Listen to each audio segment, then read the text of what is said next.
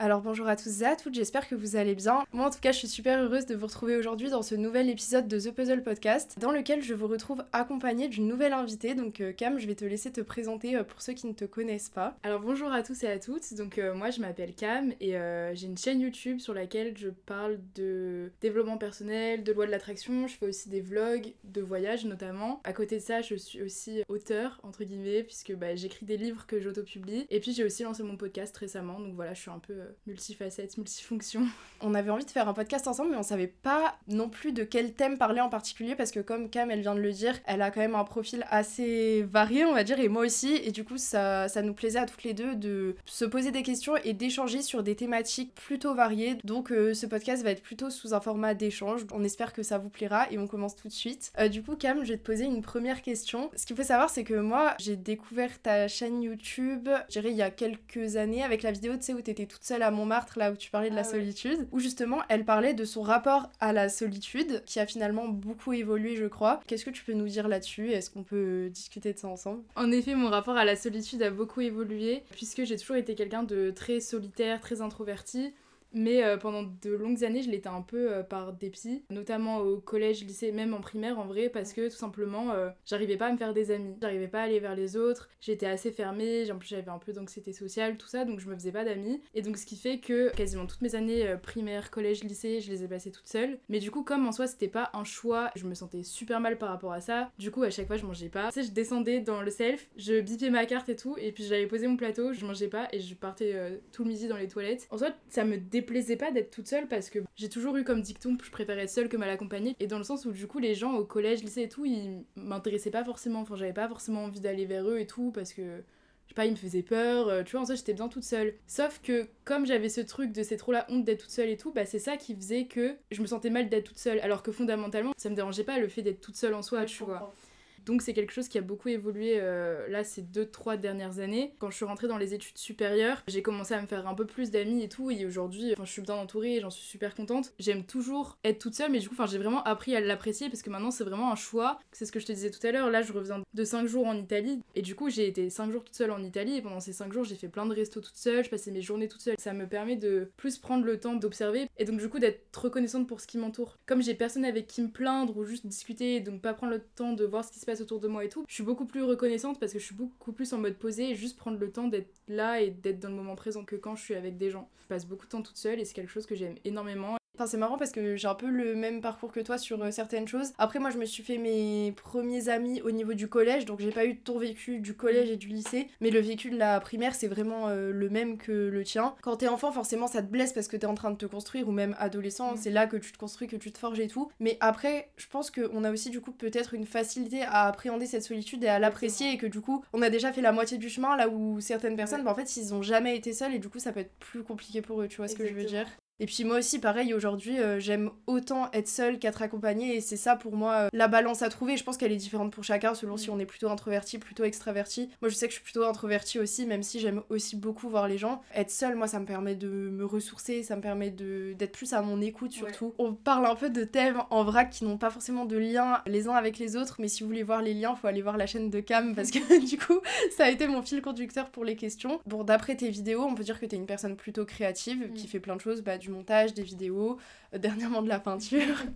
Euh, enfin bref, euh, t'es ouverte à plusieurs formes d'art. Du coup, moi je sais que j'aime aussi beaucoup créer et je sais que ça a eu une portée thérapeutique pour moi et l'art-thérapie par exemple, c'est un truc qui m'intéresse énormément, tu vois. Pour toi, est-ce que créer c'est thérapeutique? Et si oui, de quelle manière et comment ça t'aide au quotidien? Pour moi, c'est exactement ça. L'art, c'est vraiment une thérapie. Tout artiste ils trouvent une forme de thérapie parce que pour moi c'est l'essence même de l'art. J'ai aussi des amis qui écrivent et toutes dans nos écrits on met des parts de nous et des parts de notre vécu. Par exemple tu vois moi j'écris des romans et je sais qu'à travers certains de mes personnages je guéris certaines choses de mon passé, je guéris certaines partie de qui je suis. Pour moi, c'est ça ma plus grande thérapie, c'est vraiment l'écriture. Notamment là, le recueil de poèmes que j'ai écrit, que j'ai autopublié euh, en avril. C'est la première fois que j'écrivais quelque chose d'aussi personnel parce que bah, c'était pas à travers des personnages pour le coup, c'était vraiment moi qui écrivais. C'est vraiment ce qui m'a fait énormément de bien parce que de février à avril, je traversé une période où j'étais hyper mal mentalement. Et donc c'est là où j'ai écrit mon recueil de poèmes. Et je sais qu'à certains moments, si j'avais pas eu justement la poésie pour poser des mots dessus et transformer ma douleur en beauté, bah j'aurais été encore plus mal. Parce que pour moi, c'est ça qui incroyable avec l'art, c'est que tu peux transformer ta douleur en quelque chose de beau. Pour moi, voilà, c'est pareil avec la peinture, c'est pareil même avec les vidéos YouTube. A certaines vidéos YouTube, quand du coup je parle, que je pose des mots sur des trucs que j'ai ressentis et que dessus je mets des belles musiques, des belles images, c'est vraiment une thérapie. Et pour moi, ouais, l'art, c'est vraiment euh, le c'est vraiment ce qui fait des gestes. ouais, ouais, je fais des gestes.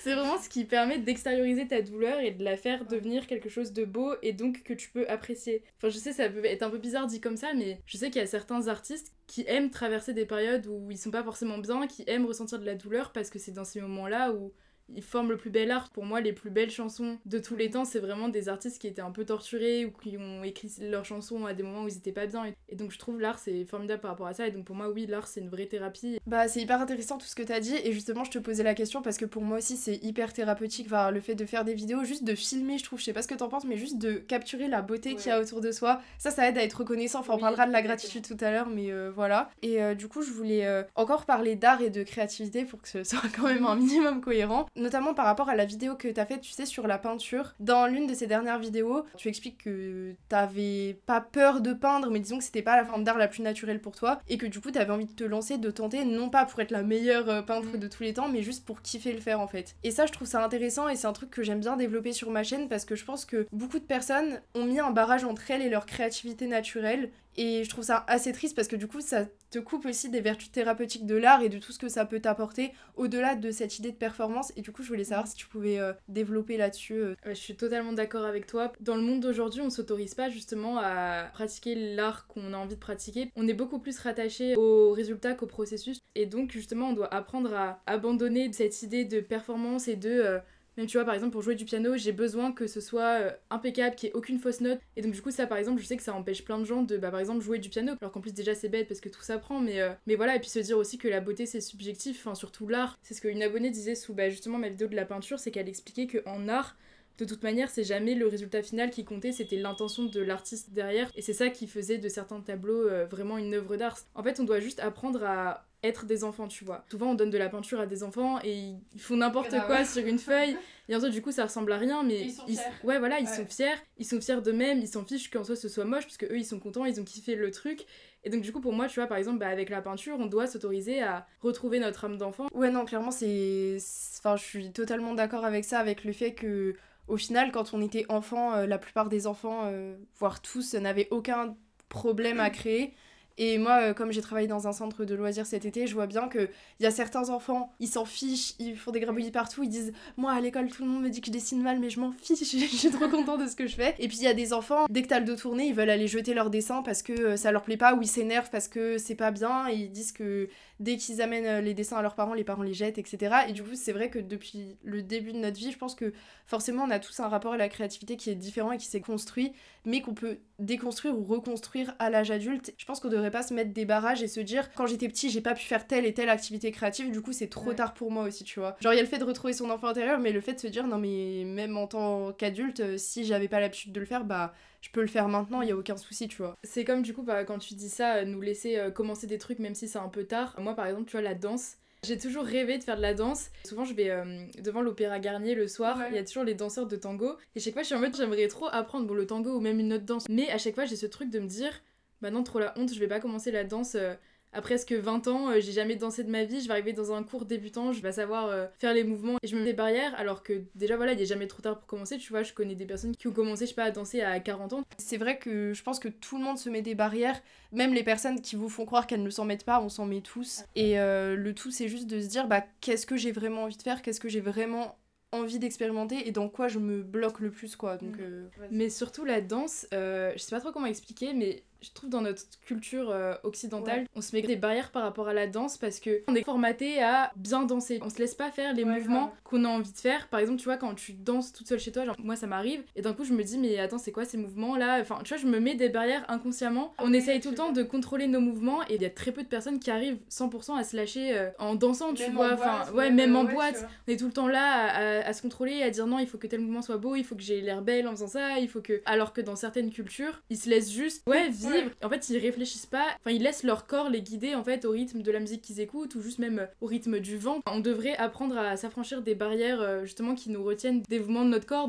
Du coup, on va passer à une autre question, donc encore un autre thème. En fait, on voulait parler de gratitude parce que c'est quelque chose qui nous est cher à toutes les deux et du coup, euh, je voulais directement euh, te laisser euh, nous parler de ta vision de la gratitude. Est-ce que tu sens que tu es une personne qui a beaucoup de gratitude au quotidien? Pourquoi tu as le plus de gratitude? Et surtout, est-ce que tu en as toujours eu autant ou est-ce que c'est venu petit à petit et comment t'as fait en gros pour être reconnaissante de la vie que tu as? J'ai pas toujours été une personne reconnaissante, au contraire, il y a encore 3-4 ans, j'étais quelqu'un de très ingrate mais même, euh, je me souviens, à un moment, je m'étais embrouillée avec des amis qui m'avaient dit Mais Cam, on en a marre, t'es, pleine d'ondes négatives, t'es jamais contente pour ce que t'as, tu veux toujours plus, plus, apprends à te satisfaire de ce que t'as. Aujourd'hui, plus du tout, je suis, j'estime être quelqu'un de très reconnaissante, même si évidemment pas tout le temps, tu vois, il y a quand même des jours où ça m'arrive, où par exemple, tu vois, juste, je suis contente pour un truc que je vais avoir, puis euh, une heure après, je vais voir sur les réseaux que telle personne a beaucoup plus, je vais retomber dans ce truc de j'apprends pas à me satisfaire de ce que j'ai. Mais j'estime quand même être quelqu'un de beaucoup plus reconnaissante qu'avant, et donc je pense que ça s'est un peu fait progressivement.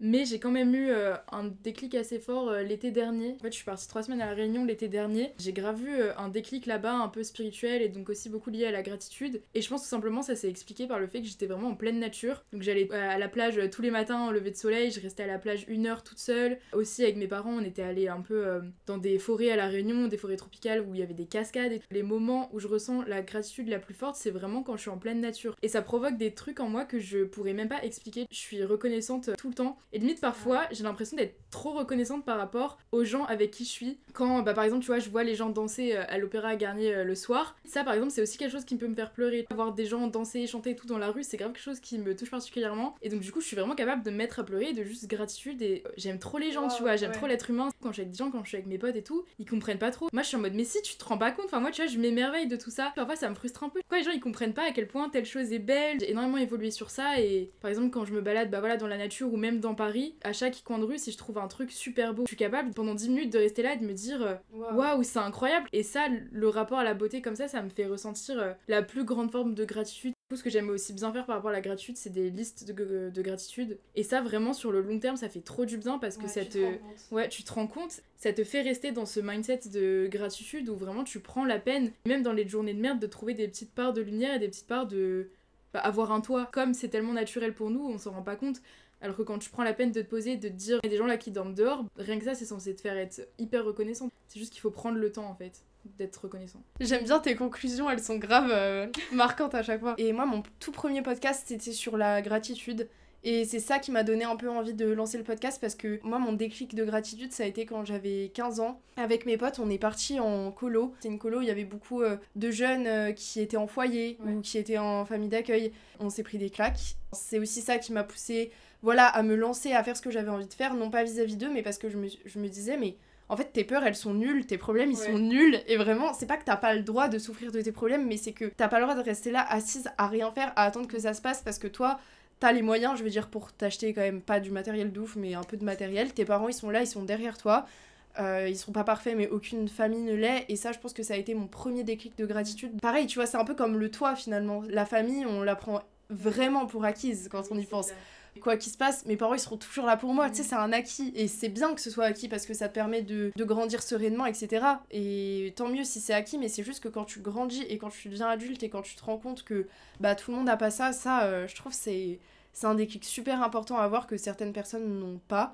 Et je suis bien contente que ça me soit arrivé. Et à partir de ce moment-là, j'ai commencé à être reconnaissante pour tout. Enfin, de base, je suis une personne qui m'émerveille aussi beaucoup depuis que je suis petite, pour le coup. Mais je pense que je l'avais un peu perdu au début de mon adolescence. Et là, depuis, je l'ai retrouvée en masse. Et pareil, je suis le, genre de pote ou de copine qui regarde euh, le monde autour d'elle, qui regarde le ciel, qui peut pleurer de gratitude devant des nuages, tu vois. Mm. En fait, je suis très sensible comme personne, mais sensible à la vie et voilà, aux belles choses de la vie. Et quand les gens ne ressentent enfin ils voient cette beauté mais ils la ressentent pas tu vois ce que je veux dire? et comme moi je la vois déjà mais surtout je la ressens mais genre dans mes tripes et bah forcément ça. fait avoir des émotions ça provoque plein de trucs et tout. Et les gens à côté ils la voient cette beauté ils sont pas insensibles en soi mm. mais ça s'infiltre pas dans toutes les parties d'eux on dirait tu vois. exactement totalement d'accord avec ce que tu as dit. Enfin c'est exactement ça en fait. C'est vraiment euh, ressentir la beauté. Pour moi ça provoque vraiment un sentiment à l'intérieur de toi qui est Indescriptible. Ouais, c'est indescriptible, c'est puissant et justement, ouais, exactement comme tu as dit, c'est bah ouais, c'est quelque chose sur lequel tu peux pas poser des mots. Je pense que tout le monde peut ressentir, c'est juste qu'il faut apprendre à se reconnecter avec cette beauté-là. Mais aussi, euh, quand tu disais prendre le temps d'être reconnaissant, c'est grave vrai. Je pense que c'est sûr que si tu vis ta journée à 100 000 à l'heure et que tu penses que t'as pas le temps ou que tu prends pas le temps de t'émerveiller, bah c'est sûr que en fait tu peux pas le ressentir. Je pense que la gratitude c'est grave un sentiment, faut y être ouvert pour pouvoir le ressentir en fait. Dans la prochaine question, donc encore une fois ça a un peu rien à voir mais un peu quand même, disons que ça a rien à voir dans le film mais on rebondit sur des trucs qu'on a dit tout à l'heure. Du coup, justement dans ta propre présentation, t'as dit que tu avais de multiples facettes, mm. que t'étais multifonction, t'as dit. c'est un couteau suisse. Voilà, c'est ça. Et euh, t'as pas peur de montrer que t'as plein de facettes et de les partager euh, sur ta chaîne YouTube. D'ailleurs, je voulais te poser une question plus sur cette facette de toi euh, spirituelle, entre guillemets, en te posant une question que j'ai déjà posée à une autre invitée avec Stéphanie Barrios. Elle, elle est accompagnante psychocorporelle et du coup, elle parlait du fait d'être en son corps, de comment elle, elle accompagne les personnes euh, qu'elle suit. Et elle aussi, à la fois, elle est très ancrée et très spirituelle. Je trouve ça assez intéressant. Du coup, je lui avais demandé quelle était sa propre définition de la spiritualité parce que de nos jours, je pense que le mot spiritualité peut un peu faire peur euh, quand on n'y est pas connecté surtout, tu vois, quand on comprend pas vraiment ce que c'est. Et je voulais un peu savoir euh, quelle était ta définition parce que je pense qu'il y a autant de définitions que d'êtres humains. Je pense c'est encore une fois ce truc de la beauté en fait. Trouver la beauté, trouver la gratitude et se sentir connecté à la vie en fait et à la terre ma forme de spiritualité, c'est même pas forcément croire en quelque chose, même si ça peut aller avec, c'est vraiment juste ce truc de tu te sens connecté à la vie et tu te laisses être dans le moment présent. Aussi, c'est surtout ça la spiritualité, c'est vraiment être dans le présent et se laisser, euh, c'est se laisser exister. Parce qu'aujourd'hui, on est toujours dans ce truc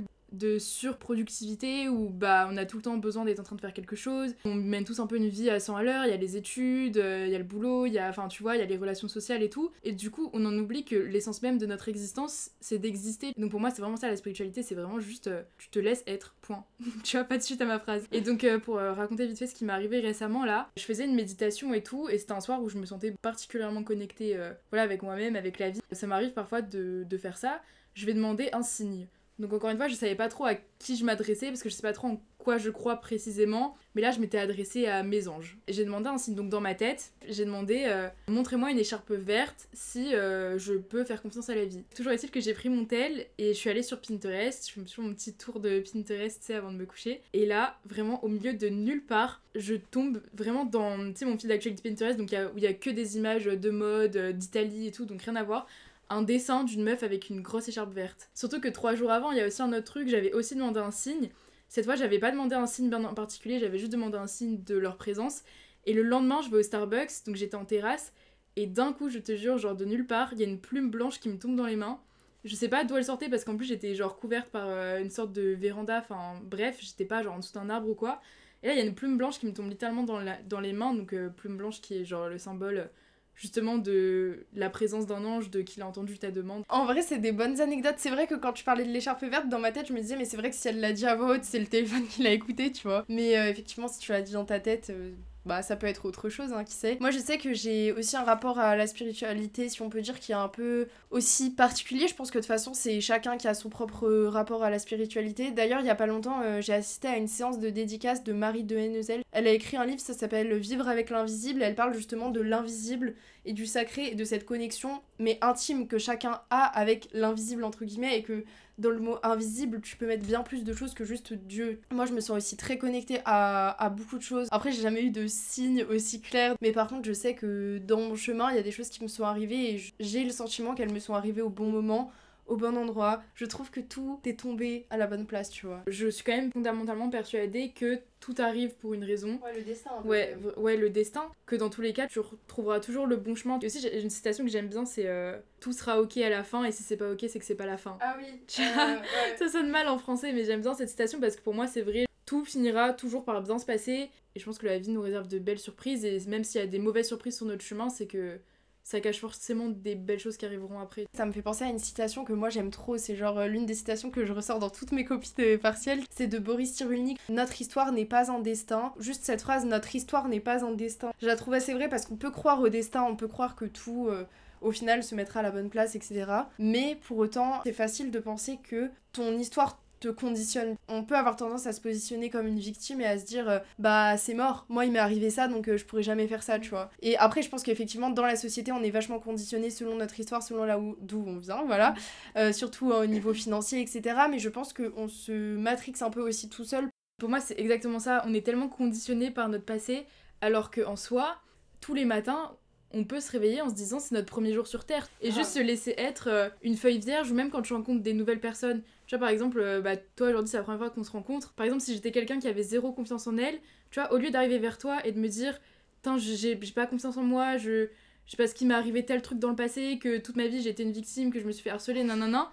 Tu vois, je, je suis conditionnée par ça, alors qu'en soi, toi tu me connais pas, tu m'as jamais rencontré, je pourrais très bien me dire, bah non, tu vois, genre aujourd'hui c'est un nouveau jour, c'est une personne que j'ai jamais rencontrée. Je sais pas si j'ai bien expliqué, mais pour moi, chaque jour, on peut faire le choix de juste euh, vivre comme si c'était le premier jour de notre vie et pas se laisser conditionner par des choses qui nous sont arrivées. Et aussi se, dire, ça c'est un truc que l'auteur de The Interfered Soul explique beaucoup dans le livre. Tout le monde. la traduction C'est euh, l'âme délivrée en français. Et du coup, l'auteur dedans explique que l'être humain a tout le temps tendance à se positionner bah, en tant que victime. En fait, on résiste tout le temps ce qui nous arrive. Et c'est ça qui crée la douleur et qui crée les problèmes. Et c'est la manière dont on réagit à l'événement. Dans le livre, l'auteur explique qu'il euh, faut juste apprendre à accepter la vie telle qu'elle est. Tout à l'heure, on parlait de la pluie, tu vois. là, tout à l'heure, on a pris la pluie. tout à l'heure, on a pris la pluie. Là, tu vois, par exemple, là, je vais... après, je vais aller reprendre le métro. S'il se met à avoir une averse, mais que j'ai quand même pas le choix, j'ai pas de parapluie, je dois prendre l'averse. Si je commence à me dire, euh, pleut, je vais être trempée, je vais partir dans ce mood hyper négatif et voilà ça va me mettre dans un mood négatif pour euh, les deux prochaines heures alors que juste si je me dis ok il pleut et que je le vois avec un œil neutre et donc voilà je sais pas si j'ai été claire mais euh, et je sais même plus pourquoi je dis ça d'ailleurs, je sais plus ce que c'était la question de base. Voir les, choses telles qu'elles sont vraiment et pas telles que nous on est. Parce que ça, c'est aussi une citation que j'aime bien c'est on voit pas les choses telles qu'elles sont, on voit les choses telles que nous on est, avec comment on a été conditionné euh, par rapport à notre passé, par rapport à ce qu'on a vécu, par rapport à nos croyances. D'ailleurs, c'est une des intentions que j'ai posées là pour euh, cette nouvelle année scolaire c'est apprendre à observer sans juger. J'ai souvent tendance, et je pense comme tout le monde, à je vais voir la chose, mais je vais tout de suite émettre un jugement, au lieu de juste me dire, bah voilà, telle personne est comme ça, point. Et ce que tu as dit sur la résistance, je répondis juste il y a un petit moment maintenant, mais euh, ça me fait penser à une citation que j'aime bien, c'est euh, Whatever you resist, you become. Tu deviens ce à quoi tu résistes corps et âme, comme un peu l'image de nager à contre-courant j'avais une autre question. On a parlé de gratitude, mais tout à l'heure, tu as aussi parlé des réseaux sociaux et que des fois, les réseaux sociaux, ça peut te mettre dans ce cercle de, gratitude, mais des fois, ça peut aussi te miner le moral. Et aussi sur les réseaux, je pense que bah, toi comme moi, on a plutôt tendance à partager quand même le positif. Maintenant, sur ma chaîne, il y a quelques jours, donc je pense euh, par rapport au moment où je le poste, ce sera un peu décalé, mais j'ai fait des petites stories par rapport à une question que m'a posée une abonnée, parce qu'il y a vraiment une abonnée qui m'a demandé est-ce que des fois tu as des phases de bas? Et, moi, j'étais un peu choquée qu'elle me pose cette question parce que j'étais en mode mais oui, je pleure toutes les de mon corps, t'inquiète, enfin t'inquiète entre guillemets. Mais c'est vrai que sur les réseaux, c'est pas ce qu'on montre le plus et du coup, je peux comprendre que la question vienne. Ça peut être. Et c'est pour ça que j'ai trouvé ça intéressant que t'aies fait une vidéo justement, tu sais, tu parlais de ton recueil de poésie tout à l'heure, sur le mood que t'as traversé à ce moment-là, qui était, été assez juste quand on a parlé. Du coup, je voulais savoir un peu euh, qu'est-ce que tu penses du fait de montrer ces phases de plus bas sur les réseaux et toi, comment tu fais pour euh, vivre ces phases de bas au mieux en gros? Euh, voilà, c'est assez vaste. C'est hyper intéressant, mais c'est hyper compliqué. parce que j'avoue, quand j'ai publié cette vidéo, j'ai eu un peu peur en la postant parce que je me suis dit, en soi, c'est pas ce que j'ai envie de partager. Moi, j'ai envie de partager du bien-être aux gens, qu'ils finissent mes vidéos, qu'ils se sentent bien. Je me dis, j'ai pas envie de partager de la négativité, mais en même temps, comme t'as dit, si tu partages que les moments où tu vas super bien, ou dans un sens, comme t'as dit, ça peut aussi devenir de la positivité toxique. Les gens vont croire que tu vas jamais mal, et du coup, inconsciemment ils vont se culpabiliser si eux se sentent pas bien. Mais moi tu vois j'ai pas trop la réponse, je pense que c'est vraiment un juste milieu à trouver et je pense que c'est un juste milieu que j'ai pas forcément encore trouvé parce que parfois ça m'arrive quand j'ai des soirs par exemple de, de, breakdown et tout, enfin ça arrive à tout le monde, immédiatement je vais grave me culpabiliser. Tu dis aux gens euh, tel conseil alors que là t'es en train de pleurer à cause de ça. Enfin, oui, le décalage peut être blessant. Exactement, parfois je me sens un peu en décalage moi-même avec mes vidéos, juste par moment. Et donc ça me fait me culpabiliser. Et du coup, je pense qu'il faut apprendre à apprécier la personne que t'es quand t'es dans tes phases bien, mais aussi apprendre à t'aimer quand tu vas pas bien et à apprendre à accepter quand tu vas pas bien aussi. Voilà, je l'ai pas encore 100% euh, trouvé, mais euh, pour moi, c'est vraiment trouver la balance. Même au quotidien, combien de fois on dit ça va alors que ça va pas Et combien de fois on demande si ça va, mais on s'en fiche d'avoir la vraie réponse et on veut juste que la personne nous dise ça va, comme ça c'est fun, c'est bien, on passe une bonne soirée. Donc je pense que même à échelle sociétale, on n'est pas vraiment prêt à accueillir certaines émotions. Ça nous met dans l'inconfort quand nous on les ressent parce qu'on pense qu'on est les seuls à les ressentir alors que pas du tout, j'ai l'impression qu'on les ressent chacun un peu dans notre coin. Je pense qu'il y a vraiment un tabou sur les mauvaises émotions, mais par rapport au fait d'observer sans juger, j'ai pris des exemples extérieurs, mais pour moi c'est exactement la même chose avec ce qui se passe à l'intérieur de toi. En fait, il faut qu'on apprenne à observer nos émotions, à les ressentir. Parfois, il y a par exemple une amie, je sais pas, qui va m'énerver, et je vais commencer à ressentir de la colère. Immédiatement, je vais un peu me culpabiliser, me dire euh, c'est mon amie, je devrais pas être en colère contre elle on se met dans la tête que bah, la colère c'est une mauvaise émotion, enfin c'est pas bien d'être en colère, faut être en paix, non, non, non. Et donc du coup, j'ai mis un jugement dessus, et ce qui fait que c'est encore pire parce que, bah, encore une fois, je résiste la colère, et donc ça me fait être de plus en plus en colère. Alors que si juste je me disais, ok, là c'est de la colère, et que juste j'apprenais à la ressentir sans émettre un jugement dessus de c'est bien ou c'est mal, elle passerait plus vite, tu vois, parce qu'en soi, les émotions, c'est des énergies, que ce soit de la colère ou du bonheur ou de l'amour, en soi, ça reste les mêmes formes d'énergie. C'est nous qui émettons un jugement sur ces énergies. Souvent, quand on veut aller bien ou aller mieux, on se concentre beaucoup sur le positif et je trouve ça cool. Mais après, je pense qu'il y a aussi une grosse partie d'acceptation déjà du mal-être. Et ça, on en parle un peu moins parce que c'est un peu moins confortable aussi, mais en vrai, euh, c'est hyper important et c'était cool euh, d'en parler, j'ai trouvé. Du coup, pour une euh, toute dernière question, je voulais qu'on parle un peu du thème finalement qui est un peu central dans toutes les questions, qui est l'amour. On a beaucoup parlé entre les lignes d'amour de soi. Et là, je voulais parler euh, de relations avec les autres, notamment euh, de relations amoureuses, amicales, familiales. Donc on a un peu parlé de la famille tout à l'heure, mais de comment toi tu vis et tu vois et tu expérimentes ces relations